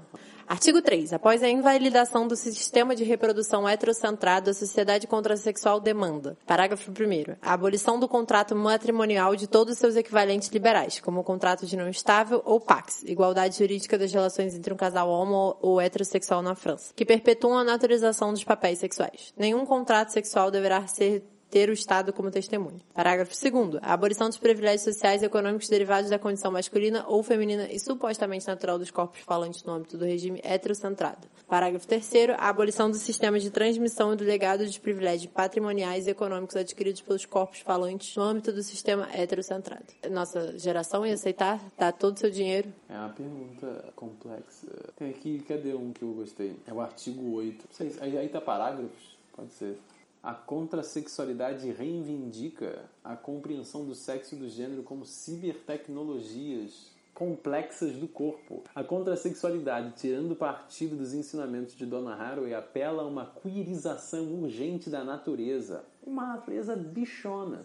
As substâncias chamadas naturais, testosterona, estrógeno, progesterona, os órgãos, as partes genitais, macho e fêmea, as reações físicas, ereção, ejaculação, orgasmo, etc., devem ser consideradas como poderosas metáforas políticas cuja definição e controle não podem ser deixadas nem nas mãos do Estado, nem na das instituições médicas e farmacêuticas heteronormativas. A sofisticação da maior parte dos ramos da medicina terapêutica e da cibernética contrasta com o subdesenvolvimento das tecnologias que permitem modificar os órgãos e as práticas sexuais. A meta das atuais biotecnologias é estabilizar as categorias heteronormativas de sexo e gênero, a testosterona, por exemplo, é metáfora biosocial que autoriza a passagem de um corpo denominado feminino à masculinidade. É preciso considerar os hormônios sexuais como drogas político-sociais, cujo acesso não deve ser custodiado pelas instituições estatais heteronormativas. É a questão: será que eu, sob efeito de drogas, ainda sou eu? Ou eu sou adulterado? Eu deixei de ser Mateus? Aparentemente eu deixei.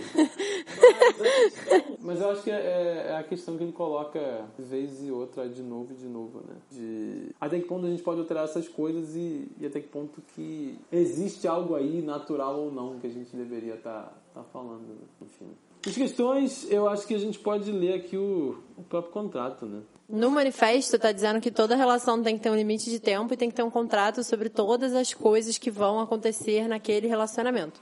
E aí a gente pode falar assim, doideira. Porém, a Suécia... Foi a Suécia, não foi? Foi você que me contou a história? Hum, acho que não. Lançaram um aplicativo para quando você for sair para beber e ficar doidão. No seu aplicativo, você marca tudo que você está disposto a fazer. Então, sóbrio, você marca todas as coisas que você está disposto a fazer.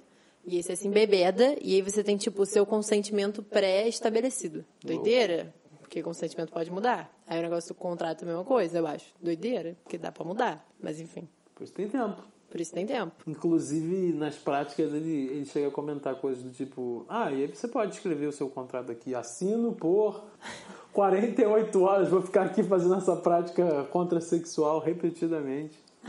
Enfim. O contrato contrasexual.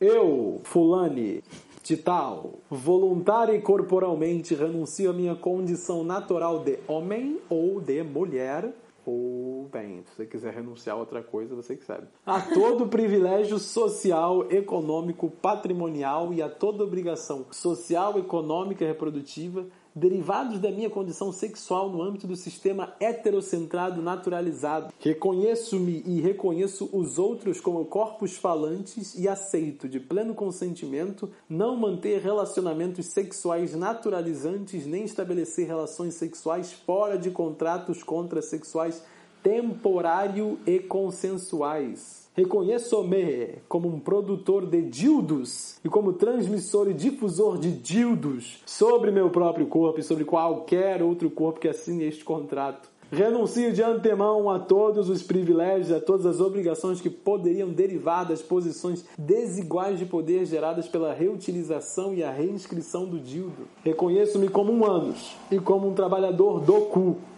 Renuncio a todos os laços de filiação maritais ou parentais que me foram atribuídos pela sociedade etnocentrada, assim como aos privilégios e às obrigações que deles derivam.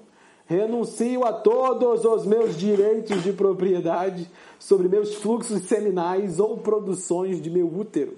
Reconheço meu direito de usar minhas células reprodutivas unicamente no âmbito de um contrato livre e consensual e renuncio a todos os meus direitos de propriedade sobre o corpo falante gerado por tal ato de reprodução. O presente contrato é válido por X meses, renovável. Rio de Janeiro. Não, aí você escreve onde você quiser. Assinatura. Mas estava escrito Rio de Janeiro no contrato? Tá, não, tá escrito aí no. Ah, da- tá. Tem um espaço. No de Fulane, que assinou o contrato. Ah, sim. Querido de Fulane. Genial. Eu só posso dizer que é, é genial. O que, que você acha de relações sexuais com contratos? Com contratos? Com contratos estabelecidos, tempo, tudo que vai acontecer dentro daquele relacionamento está estabelecido no contrato. Não, eu acho que isso é uma questão complexa. Mas é, é interessante, sim. E eu também não acho que é isso que Poe estava propondo nessa época. Não, claro. No sentido que eu falo de vou ter uma relação qualquer, bora assinar um contrato, né? Mas acho que é uma questão a gente pensar assim. Existe um certo discurso, ah, mas eu não sei, né? Como a gente pode ter certeza e tal? Ok, concordo. Também não tenho certeza de nada na minha vida. Mas se a gente não tenta explicitar determinadas coisas, aí é que nada fica claro mesmo. Isso pode ser só pior, né? Então eu acho que é uma questão interessante, sim. Quanto que a gente não pode pensar em fazer contratos com condições, com preferências, com isso, com aquilo. As pessoas assinam ou não assinam. E eu acho a questão do tempo interessante. Eu lembro que eu li uma ficção científica, inclusive uma ficção científica que eu acho assim chata, assim, no sentido de escrita de um jeito sem graça. Esqueci até o nome, de um brasileiro. Mas que ele colocava num futuro muito distante, onde todos os casamentos eram por contrato. E eram tipo contrato temporário, né? Eram tipo, ah, estamos casados por três anos. Eram coisas assim. E aí a vida segue, foda-se.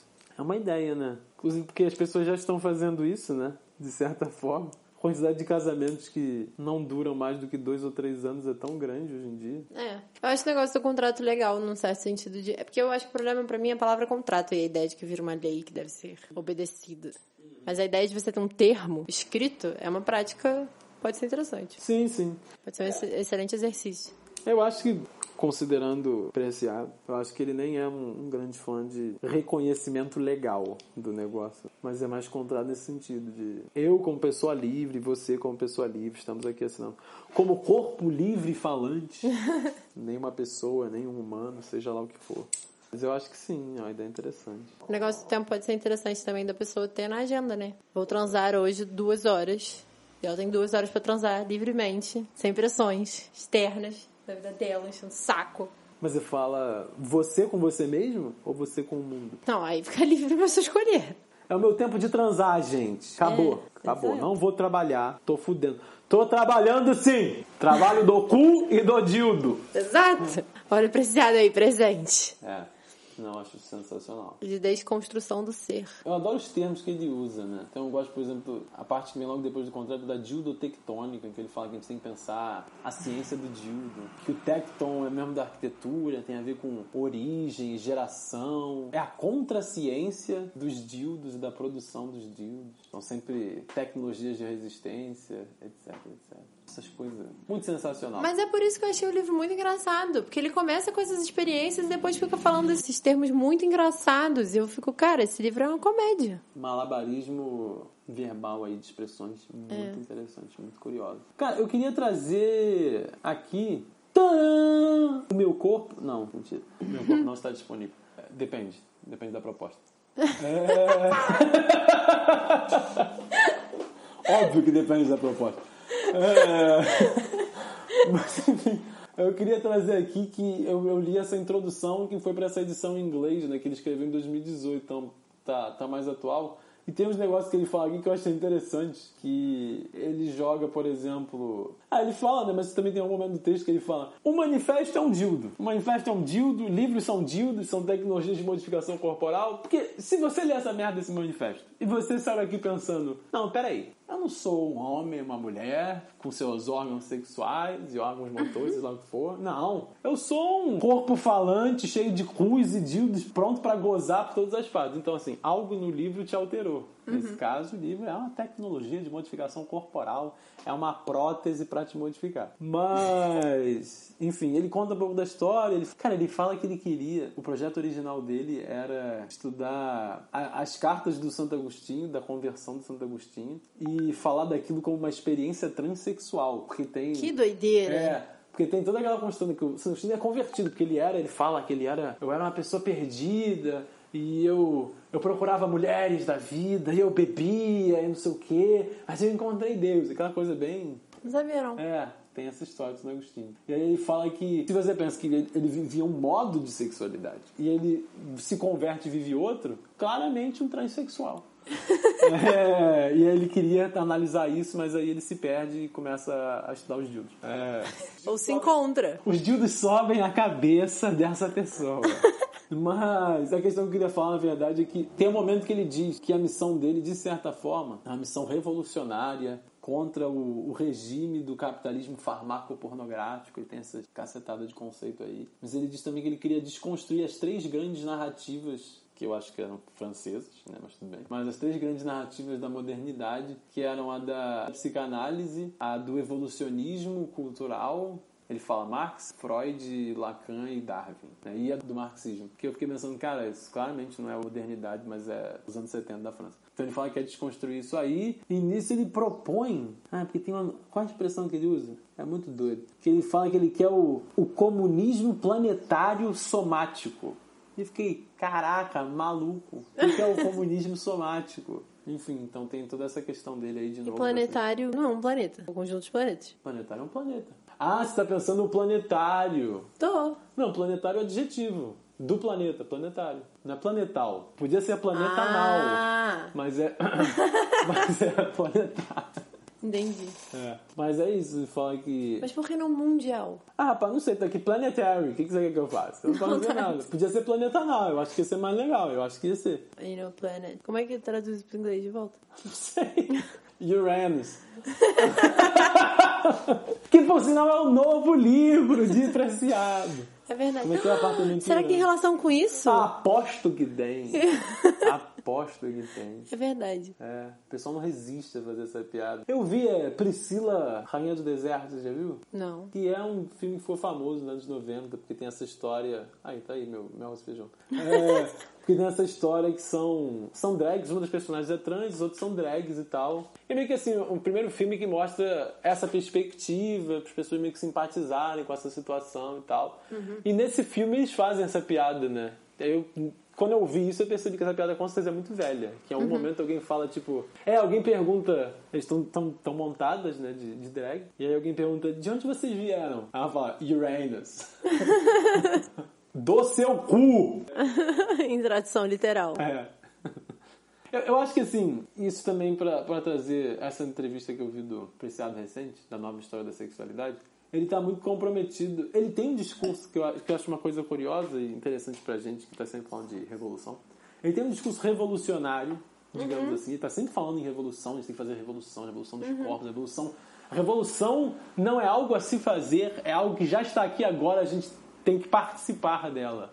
E ele tem esse engajamento também de juntar essas lutas, né? Então ele fala dos corpos que são corpos não brancos, né? Corpos negros, que são corpos de subalternos, que são corpos com deficiências, que são corpos não binários, trans, etc, etc. Então ele tenta meio que sempre amalgamar essas coisas, esse discurso. Isso é uma das coisas que faz com que o- a forma dele de escrever seja uma caralhada de hífens, em que ele vai juntando essas palavras uma com a outra. Daí, então, a solução dele, né? Por essa, por essa dildotectônica, por essa essas práticas, você está sempre subvertendo o sistema, repensando o sistema, tentando criar aqui agora algo diferente. Esse é o momento de você fazer esse comunismo somático, que é uma espécie de libertação dos corpos aqui. Comunismo somático planetário. O único modo de fazermos uma mutação global hoje é construir o comunismo somático planetário. Um comunismo de todos os corpos viventes dentro e junto com a Terra. Com essa distinção, é, ele reclama da distinção entre produção e reprodução no centro da divisão do trabalho no capitalismo moderno, colonial, heterossexual. A nova organização política do trabalho não pode ser alcançada sem também uma nova organização do sexo e da sexualidade.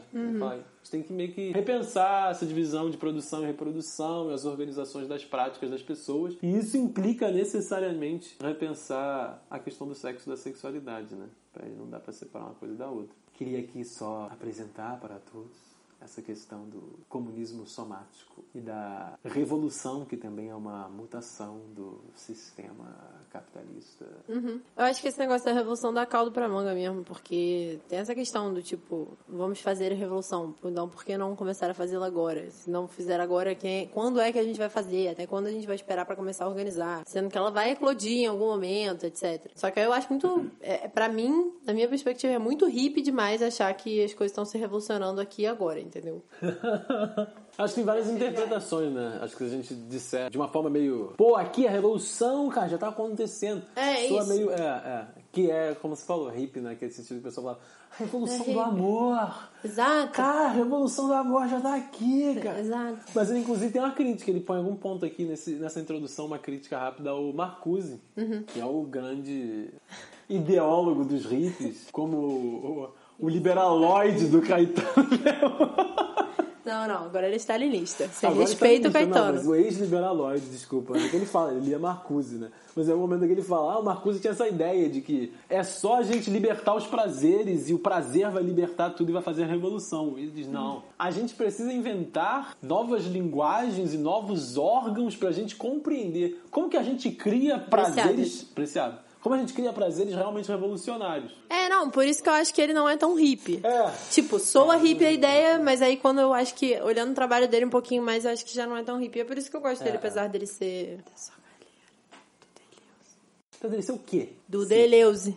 Do Derrida. Essa influência é bem. É bem Deleuze mesmo. Você acha que tem, também tem muitas interpretações, mas assim, essa coisa de. A revolução é uma prática aqui agora de subversão do sistema, de insurreição. É uma coisa que os deleuzianos gostam de falar. Essa é uma coisa bem assim. Mas, é, mas eu acho que ele não peca tanto. Pois é, eu acho que ele faz uma concessão boa de mais de um lado. Isso. E eu acho que isso é por influência dos discursos feministas e antirracistas mesmo. Porque tem, é claro que a gente sabe que tem linhas zero revolucionárias dentro desse negócio.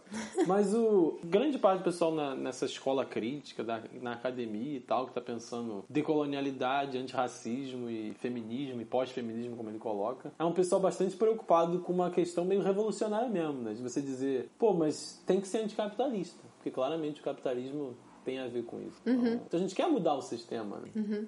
Ficou pra trás essa coisa. Ah, e práticas aqui ali. Nossa, É. vai ser incrível. É.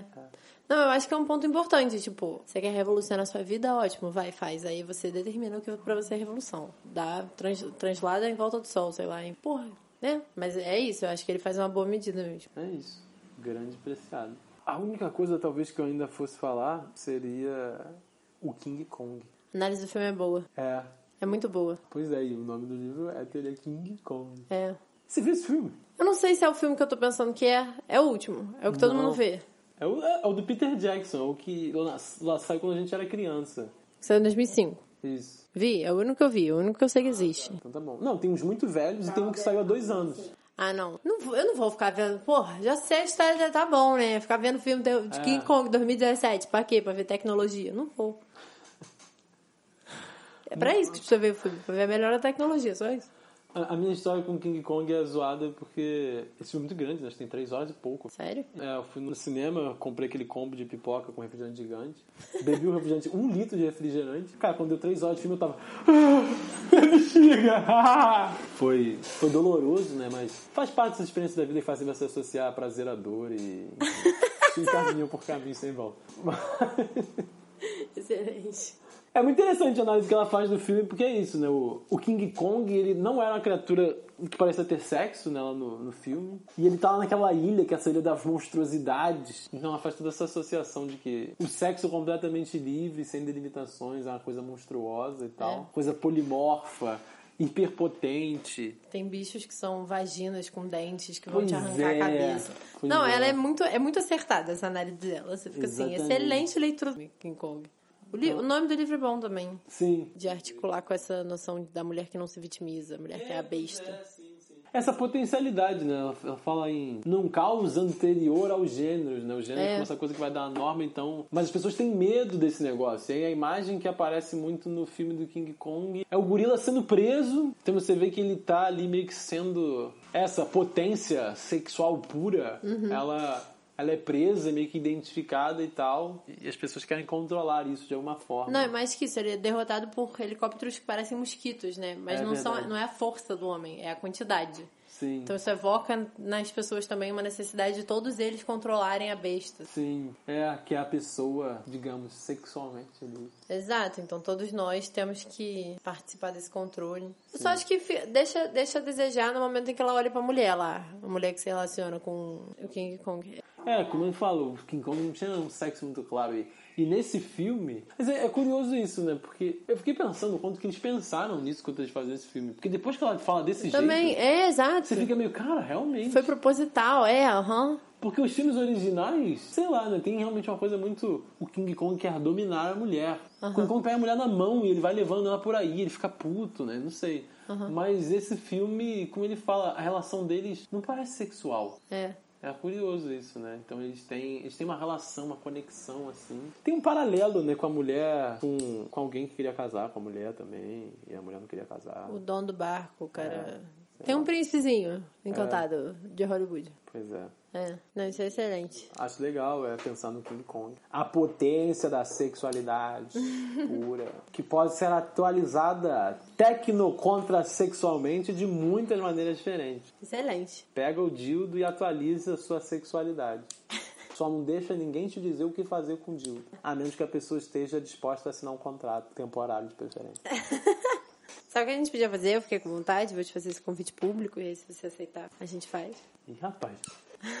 Da gente botar uma prateleira e botar vários dildos em cima na nossa sala. Foda-se.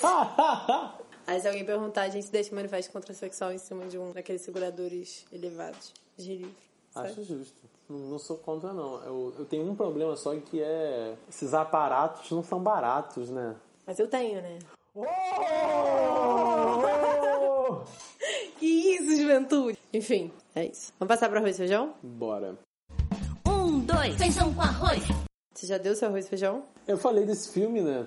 Priscila, Rainha do Destino, é esse o nome? Rainha do Deserto. Ah, não, tá errado. É legal, é Tá fofo. escrito deserto, li destino. Não é nada muito contrasexual, não. Mas é fofo. Aham. Mas eu, eu tinha falado daquele outro... Que eu não sei, você queria falar? Você queria recomendar o outro? Não, pode recomendar. Que foi a série que, que a gente tava vendo, que é o Pose. Que conta essa história aí da, dos bailes, né? Do, bailes drags e da comunidade... Da comunidade gay marginal, né? De modo geral, negros, latinos e pobres. Qual é a cidade lá? Nova York. Nova York. Verdade, Nova York, verdade. Tem o Central Park ali, ponto puto. É. É, enfim, fofa, muito bonita, traz muito essa questão das pessoas trans e tal, muito interessante. Tem aquela, aquele comentário que a gente fez, né, de que as pessoas trans são muito lindas nessa série. Claramente não, não seria assim um baile real do, dessa Mas época. também tem o fator, que foi o que eu comentei com você, que são atores e atrizes É. trans. Então são pessoas que já estão aí numa determinada indústria da beleza. Então, entendeu? Sim. Usam das técnicas pra se encaixar em um determinado padrão de beleza que eu acho que o mundo real, as pessoas não têm essa necessidade, talvez. Acho que eram bailes bastante contrasexuais, esses, eu diria.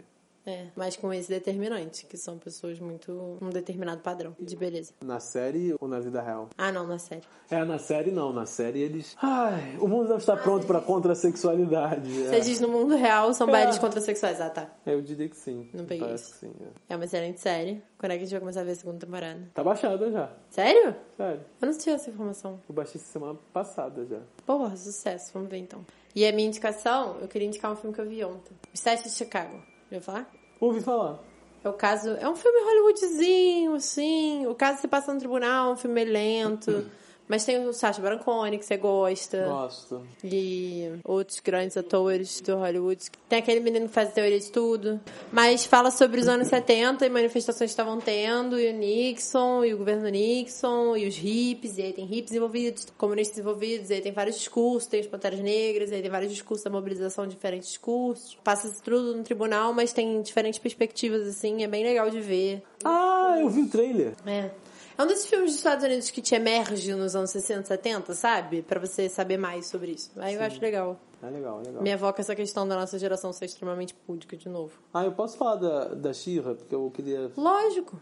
Então eu vou fazer uma recomendação boba pra quem. Porque assim, eu, eu gosto de ver desenho e aí. Eu até acho assim. Ah, eu sou uma pessoa muito cult, né? Muito especial. Eu faço desenhos são muito inteligentes. Mas o Netflix, Netflix, ele me recomenda desenhos aleatórios e aí eu começo a ver e eu fico hipnotizado pelas cores bonitas e pelas, e pelas personagens cativantes com histórias unidimensionais. Então Shira é isso, é maravilhoso, colorido, bonito, bastante unidimensional. Shira, as princesas do poder, estão fazendo uma releitura super feminista e empoderada para os jovenzinhos. Recomendem para as suas meninas e para os seus meninos também. É isso. Shira é bonitinha, é legal. Não tem homem, você falou. Achei essa informação Tem irrelevante. um homem que é um, um jovem negro bonzinho, bonitinho, que ele só fala coisas fofas e, e tal, e todo mundo diz, ah, ele é um bom menino, né? Ai, bom menino ele. Pet da galera. Total. Terrível.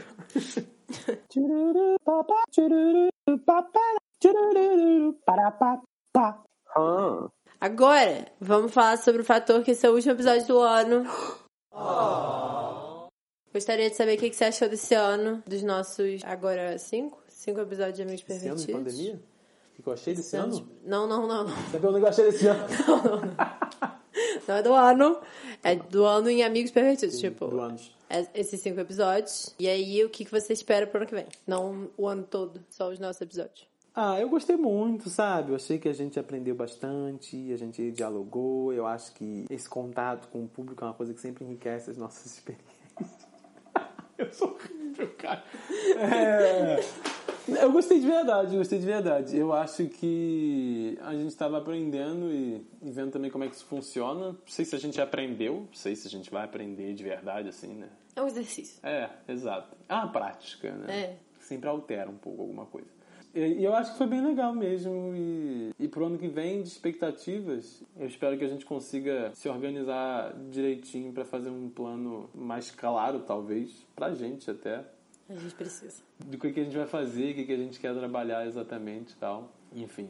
Pô, eu queria muito ler o Manifesto Cyborg, da Donna Haraway, e um manifesto xenofeminista, desse coletivo aí, Laboria Cubonics. É um pessoal que tem uma pegada, num certo sentido, parecido com do Preciado, de é isso, tem que usar tecnologia mesmo. Tem um momento nesse manifesto que eles falam o feminismo deve ser um racionalismo e todo racionalismo deve ser feminista. Alguma coisa nessas, nessas pegadas. Então acho uma coisa interessante, né? A pegada de falar, se aproximar da razão e não do seu contrário. É, acho que são leituras legais e tem, né? A gente já comentou. Você também vai falar, né? A gente queria falar de coisas da, da Rosa Luxemburgo. Rosinha, a gente tá devendo há muito tempo já. É, e tinha uns textos aí que eu tava querendo pensar, desses feminismos materialistas aí que eu, eu tô estudando, que eu acho que podia ser uma coisa legal. Ah, eu queria ler o da Glória Anzaldúa, sabe? Que é uma coisa das fronteiras, acho que sim.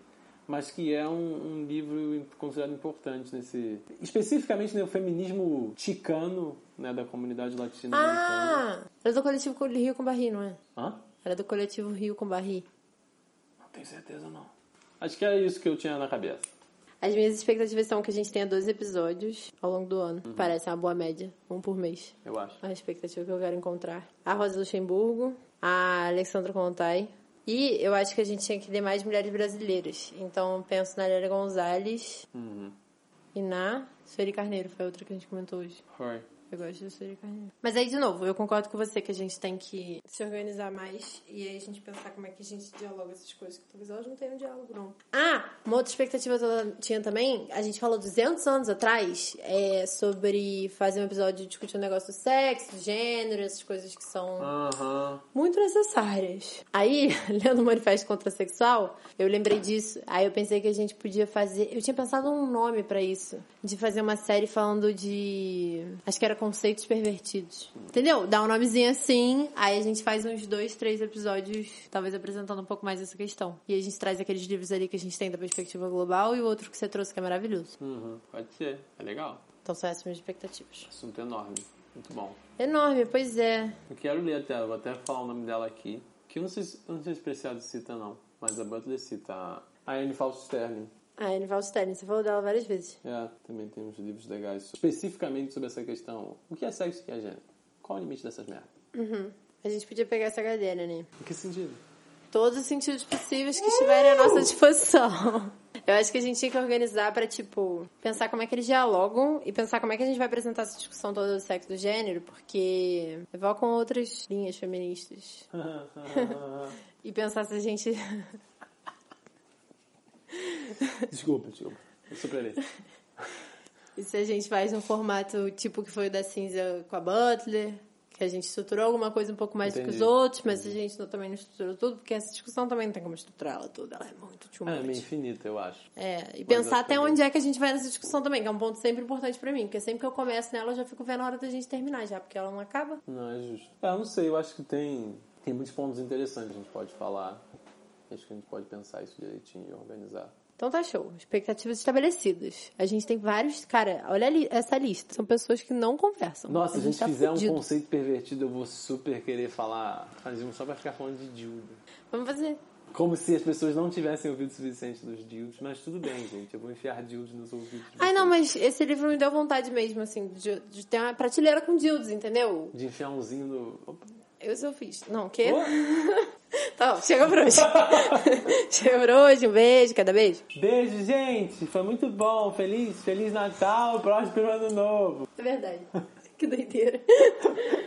Alguns agradecimentos. Eu gostaria de agradecer demais uma mulher que pediu para não ser identificada, mas que vem me ajudando a formalizar os roteiros de Obscenos São Seus Amigos. Eu também gostaria de agradecer todos os apoiadores de Obscenos São Seus Amigos, aqueles que apoiam financeiramente ou divulgando e participando desse trabalho. Ele tá ganhando dimensões incríveis e eu devo isso a vocês. E por último, eu sempre agradeço demais ao Francisco Maciel Pires. O contato dele você pode encontrar no Instagram, arroba um de música. Além da vinheta fantástica de Obscenos São Seus Amigos, agora ele também é, oficialmente, o nosso editor. E eu acho que tá bom, né?